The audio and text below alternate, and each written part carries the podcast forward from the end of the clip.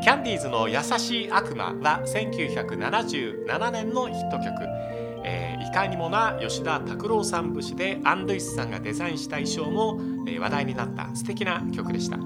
赤い悪魔なマンチェスターユナイテッドといえばヨドバシカメラでもおなじみのリパブリック参加のメロディーに乗せて、えーグローリーグローリーと歌うチャントが有名です。人々を夢中にする悪魔はそこかしこに。レースのカーテンにあの人の影が映ったら私の心はもう動けない。気になって仕方ないチームの話を伺います。え今日のゲストは勝谷秀樹さんです。えラジオクラッキー。それでは早速始めましょう。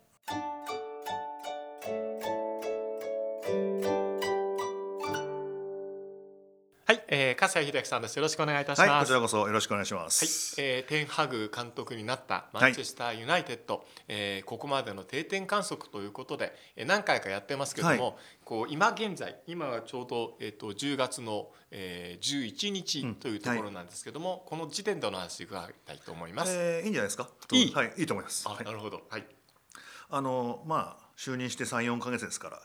7シーズン目のペップのシティとやったってそれは叩きのめされるだろうななな叩きのめされるだろうなと思っていたので。でもあのゲーム負けたけど、はい。なんていうんですかねこう反骨心も見せたっていうのはいいゲームでしたよね。はい。ええ。うん。割とあのパス回しのスピードも徐々にですけど速くなってますし、それに基づいてのミスですから、はい。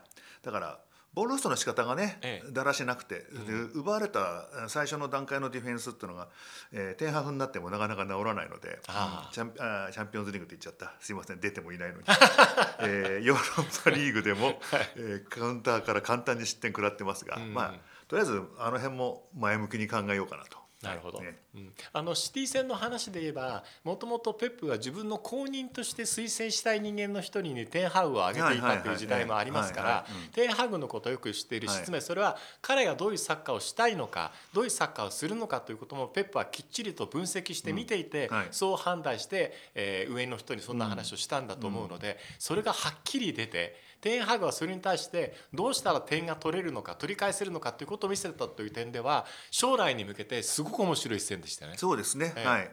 まああのーペップのやり方をそのままそのままっていうのも変です、まあ、ある程度コピーしてというか、まあ、ダルトンが中に入って右サイドバックがね、はい。で中に入ってあの中盤センターでボールつなぐとか、うん。そういうこともやり始めてますから、はい。その辺は、うん目指すところはそこなんだなと思いますね。はい。うんでまあそれをやるためにはこの先やっぱもっと戦力の精査っていうのが必要で,、うん。でなおかつやっぱりスピードのある選手も必要になってくるので、はいまあそれが何年かかるのかそれであのポンコツオーナーがどれだけ我慢するかというのが、うん一番の課題だと思いますが。やっぱまあアウトな気持ちは変わらないですよね。あグレイザーね。まあだってあのー自分たちの借財でユナイテッド買って、うんその間補強がままならなかったのに役員報酬とか株式株の手当とか、はいボーナスとか、ええ一切断らずに全部自分の懐入れたわけでしょ？そうですよね。であれ全部ユナイテッドのものにしてみれば借財も終わってますからね。あなるほど。はいそうですよね。はいまだ終わってないのか、ああうん、相当返せたはずなのでということはもうユナイテッドに対する愛がないということなので、うんはいうん、いらねえよと思ってますけどね。ね。はい。愛なき世界は辛いそうですよね。ね。はい。ううん。んまあでもあのだからだと思うんですけど、うん。イーロン・マスクが、うん。あのユナイテッド買収っていう、はいはい。ないだろうと思っていたのに、それでもユナイテッドファンは買ってくれっていうのを思ってたっていうのはそういうことなんですよね。まあイーロン・マスクが買わないなら今ラトクリフっていうはいはい実業家の名前が上がってますけど、まあええ彼が買ってくれれば彼イギリス人のね実業家でもあるので、うん。はい。まあゆ現地のユナイテッドサポーター心あるねはい。ユナイテッドサポーターにすると。アメリカのの悪口じゃなくてアメリカなんでアメリカ人が持ってるんだよっていうのがあるからうん歴史的にだからイギリス人が買い戻してくれればそれは、はいハッピーななんだと思いますよ。なるほどね、はい。うん。まあその背景も持ってるユナイテッドなんですけど、現在は今度今日ポジションごとにはい。粕谷さんの評価があるんですが、あはいゴールキーパーはは今どうですか、えー、とあくまでもテンハフが作るチームということを踏まえて考えると、はい。まあもうそろそろデヘアは、ううん厳しいよなっていうのはまあシュートストップはうまいですけど、うん。やっぱ後ろからつなぐ技術っていうのがやっぱりすごく疑問がありますし、うん。やっぱマークされてる相手に平気で出したりもするので、うん。ここはそうですねまあ現有勢力で言うんだったらまずドゥブラフカをもっと早く試せっていうのとどういう契約になってるのか分かんないんですけどノッティンガムにローンで行ってるヘンダーソンを1月に呼び戻せないのかとかそういうところだと思いますね。ね。あとヒートンはおそらくいずれコーチになるかあのダイレクターになるんですよ。うん。それで彼はユナイテッドの下部組織でも育ってるのではい。それで去年ちょっとねあのなんだっけいびつな関係になったんですってデヘアと,、えー、とヘンダーソンが。あそうですか。間に入ったのヒートンだったらしいそういう意味でもぜぜあの、まあ、取っておいた方がいいというか確保すべき人材だと思われます。相変わらはいず事情通ですね、まあ事情は知ってるんですけど新しい戦術がよくわからない。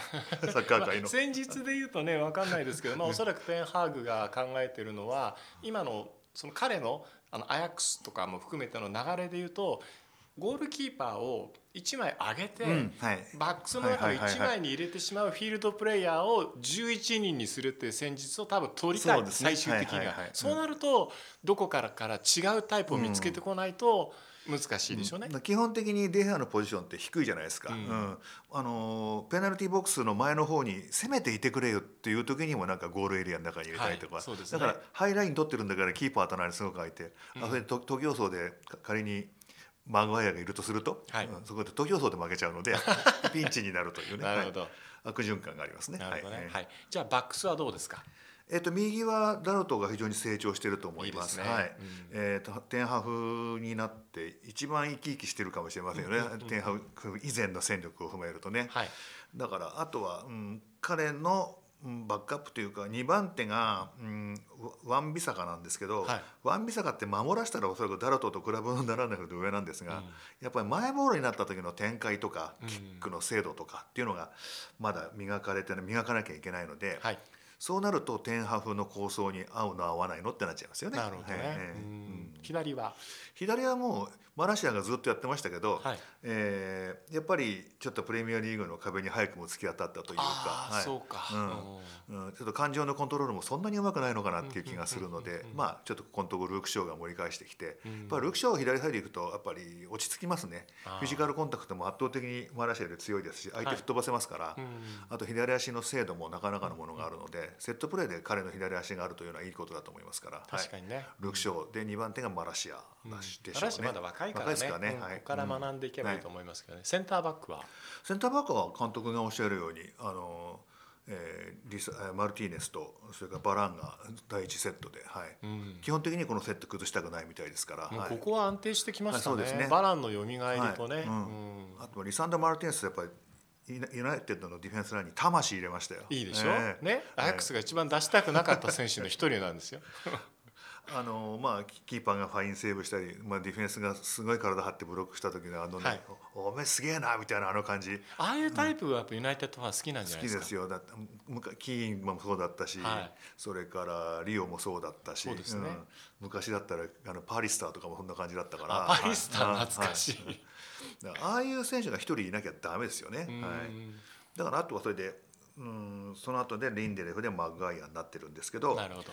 第一セットに比べるとやっぱりいろんな意味で落ちちゃうので、はい。うん第一セットの補填というかうんバックアップできるタイプ欲しいですよね。あとデはい。ィフェンスから、あ下部組織からの成長を促すでもいいですけど、うんうん。ちょっと人足りないのかなと思いますけど、はい。ユナイテッドファンとすればやっぱりこう直前の黄金期を考えるとこうユースうん下のアカデミーから上がってきた選手がたくさんいわゆるチルドレン系が出てきたと思うんですよね。そこはやっぱりこう楽しみにしたいところじゃないですか。そうですね。ただあんまり後ろの方いないんだよいないんですか？ええ残念ながら、うん、これといった感じがね、うんまあ最近ね他のユースで頑張ってたのいただいちゃって、自分のところのユースに入れてっていうのもうんね、各校の企みみたいの多いですからね。まあそれも手段といえば手段よね。まあねうんうんなかなか若手を発掘するのがっていうかね買い取ってくるのが難しい時代になりましたからね。まあ自分たちのやりたいサッカーのプランに合う人を探してこられるっていうのはクラブチームの強みですものね。中盤いかがですか？中盤はまあ風見色がのあの馴染んでくれたら馴染むに従って中盤4231の2はエリクセンと風見色で OK なわけで。ユナイテッドファンの目線から言うと今風見色ってどういう評価ですか？賛否いろいろあると思うんですけど。あ今プレミアリーグのリズムに馴染んでるところだと思いますなるほどなるほど、はいはい。そんなすぐ通用しないですよ。まあね。うん。うん。その逆もそうじゃないですか。プレミアからリーガ行ったって、そんなかん簡単には通用しないし、はい。そうですね、それの難しさはありますから。だから、うんいくらお金かかってるからすぐに結果出せっていうのはちょっと短絡的なわけで。そうですね。れましてユナイテッドで今。テンハウで作り直してる過程ですから、そこにマドリーから入ってきて、ええ。それいきなりは無理ですって。あそういうふうに見てくれてるわけですね。うん。まあねマドリーの時はもうモドリッチいてクロスいて、でそこの仕掛けに対して後ろを見ながらどうすればいいかって仕切れていたのがカゼミーロで今は新参者ではいはい。存在感あると言ってもやっぱり前の方の約束事も違うしそうですね、ええ。はい、それはだってエリクセンに気を使わなきゃいけないしそうですねえブルーノ・フェルナンデスにも気を使わなきゃいけないし、うんっていうのがあるので、はいええあのマドリーから来ていただいてるんでね そんな偉そうなことは言えないです。あ そうですね。わかりました。はい。他の中盤の選手、勝田さん気になる選手えー、とフレッジは大セレソンではカゼミーロと非常にいいコンビを組んでるので、うんおそらくカゼミーロがフィットするに従ってフレッジも良くなると思うんですよね。そこ一つオプション増えますよね。すねはいうんそれで、えーっとマクトミネーは、えー昨シーズンまではただの乱暴者だったんですけど あのカゼミーロ来てとかエリクセン来て周りがこう中盤のレベルがちょっと上がったので、えーまあ、ちょっとお尻に火がついたいつものポジションないぞっていうことで、うんうん。じゃあ俺はどうしたらいいんだっていう時に難しいプレーしなくなりましたよね。シンプルイズベスト。なるほどなるほど。昨シーズンまでっていうか風見ろ来るまで、もちもボール持てもしないくせに持ってドリブルしようとしてパスカットされたり、そんなアウトサイドでおしゃれなパスだけでき出せるわけないのに思いっきりインステップに当たってパスカットされたりされてたので、うん。ごめんねかごめんねマクトミネカゼミーロの一番いいところって彼はシンプルってことですよ。はいはい。うん。ね。わかりやすいことをする、ここではこれをするってことを決めるんで、マクトミニーがねそういう形で成長してるんだったらいいことですよね。だからあのー先日のえーっと俺担当したのすいませんなんだっけ？エバートン戦か、はエバートン戦と,、えーっとパスミスしたんですけど、カゼミーロ。すぐそのコースに入って、うん。えーそれからあのボール奪って、はい。それでミドルレンジのスルーをクリスチャン・ロナウドに出してクリスチャン・ロナウドが通算700点っていうのをアシストしてますから、え。もうもうこんなアシストするのねっていうところで、あのもうクリスチャン・ロナウド喜んだんでみんなそっちゴールセレブレーションやったんですけどやっぱり多くが風見色に行きましたからなるほどねああいいねこのムードっていうふうにえなりましたバラ。ン、カゼミーロ、クリスチャーノ・ロナウドとね、レアル・マドリードの申し訳ないです。本当に申し訳ないです。うちにも言ってよ。そうね、アヤックス本当本当マドリードアヤックスにお世話になっております。アントニーいいでしょ？その試合誰が点取りました？その通りです。そうでしょ。ねえ、アントニーどうですか？アントニーはもうだから少し時間かかるのかなと思ったんですけど、うん僕もそう思った。はい。はい。ただやっぱあのキープ力あるし戦えるし、うんはい。それとあと前前相手ボールになった時の反応も素早いので、えでなおかつ、うん、スタミナもあると、はい。うん。えーだからまあでテンハグのやり方分かっているというのは、まあアドバンテージがあるにせよやっぱり、うん、ポジション取ったのはよく分かります。非常にいいと思います。はいええええ。うん。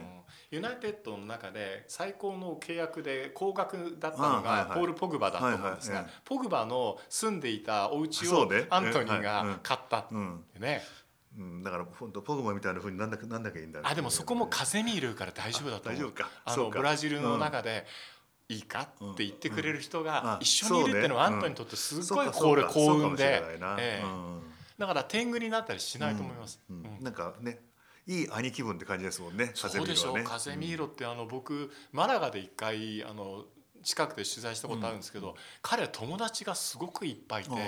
誰とでもすごく話すうん。タイプの人、あこの人絶対いい監督に将来なるなって、あその時見てて確信しました。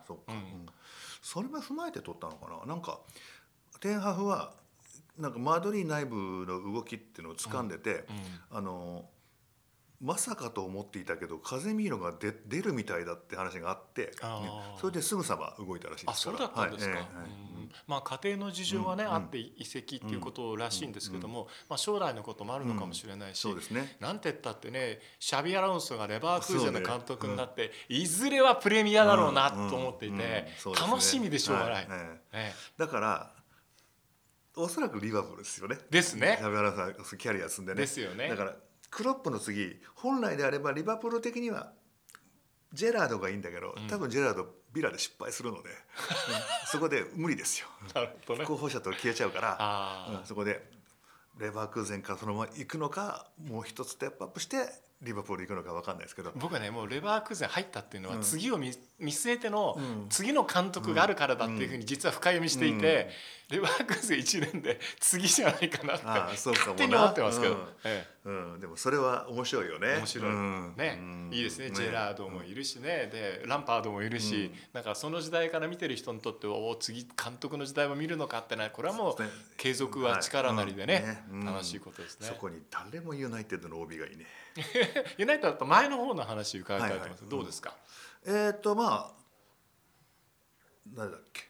えっ、とラッシュフォードは肩を負傷してうん。その間その間ずーっとその後かずーっと調子が上がんなくって。今シーズンもいいのか悪いのかちょっと好不調が激しいんではい。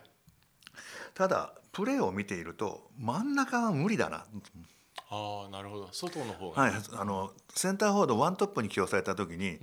あのパスコースを切るわけでもなく、はい。強度を上げてボールホルダーに寄せるわけでもなく、だからまあ基本的にワントップだったら第一ディフェンダはい。ーというところの任務があるわけですけど、ええ。ちょっとそれができない、うん。そこは無理だ。あのクリスチャン・ロナウドの方がその辺は頭いいですよ。パスコース塞いだりとか。確かにね。うん。その辺はやってくれます、ですからやっぱり左サイドで使うしかない、んでカウンター要因としてはあのスピードっていうのは申し分ないですし、今シーズンアシストもゴールも記録してるからちょっと上向き、えーただシーズン通してやるのはどうなのかなっていうまだ疑問はあります。でプレシーズンから見ててマルシャル今年はいけるぞ、うん。えーあんなに嫌いだった俺がマルシャルいけるぞっていうぐらいに良かったので ところがアキレス腱痛めてね。さまあ長引くのかそれでもし長い時間無理っていうのであれば、もうスーパーサブみたいにして使えばいいわけだし、はい。であと一番期待してるんですけどなかなかテンハーフが使ってくれないガルナチョ。あえー左に入ってカットインして右足でシュートっていうのは、えー、と下部のカテゴリーでもすごく効果があるので、あ、うんどうなのかな。まだフィジカルが足りてないのかな。使ってほしいですけどね。うん。そうするとまたねあの選手層広がってきますし、うんまあサンチョはいい入り方してちょっと落ちて、ええまあ、この後は多分上がってくると思うのでそうですね。彼は総合力に関しては問題ないと思いますので、はい。今たまたま悪いですけどもうそんなに気にしてませんし、うん。ブルーノ・フェルナンデスはそろそろあれが欲しいんですよね。目立った数字がね。ゴールとかアシストとか。チャンスには絡んでるんですけどそれが、あの周りが期待するほどないというか。印象のす選手に今なってますもんね、であれと比べられちゃうでしょ？デブライネと。デブライネうんね。デブライネと比べるんだ前にハーランいるんだぞとか。思っちゃうしうんそれはねそれは違うよね。ん。それはないよと思っちゃうし、うん。うんだからそういうところがあるしまああとね彼周りの声に割と反応しがちなので、はい。うん、聞き流せばいいのになと思ってますけどね。まあただできる人ですからそんなに心配はしてないですけど、なるほどね、はい。まあ、カズサさんの総合評価としてこれから本当に楽しみないい時期になっているユナイテッド、はい。そうなってくるとファンはかつての強かった時のユナイテッドと重ね合わせる部分があると思うんですけど、こういう選手がいてほしいなとかこういうタイプの選手があとここにいたらいいのになっていう希望を聞いて結ぼうと思うんですが、